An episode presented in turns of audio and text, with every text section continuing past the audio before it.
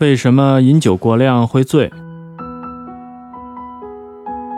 酒的主要成分是酒精，它影响着脑细胞中神经元的功能，并影响着大脑对三种特殊的化学物质——伽马氨基丁酸、复合胺和多巴胺，都是神经传递素。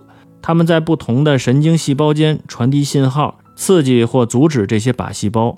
酒精能提高复合胺的水平，这会让人有一种快乐、兴奋的感觉。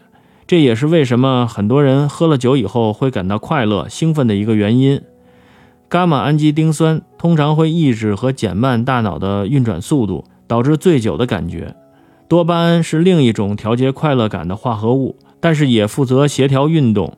这可能是当酒精起作用的时候，人们会摇摇晃晃的原因，同时也是喝了酒的人不能开车的原因。喝点蜂蜜水能有效减轻酒后头痛的症状。因为蜂蜜中含有一种特殊的果糖，可以促进酒精的分解、吸收，减轻头痛症状，尤其是红酒引起的头痛。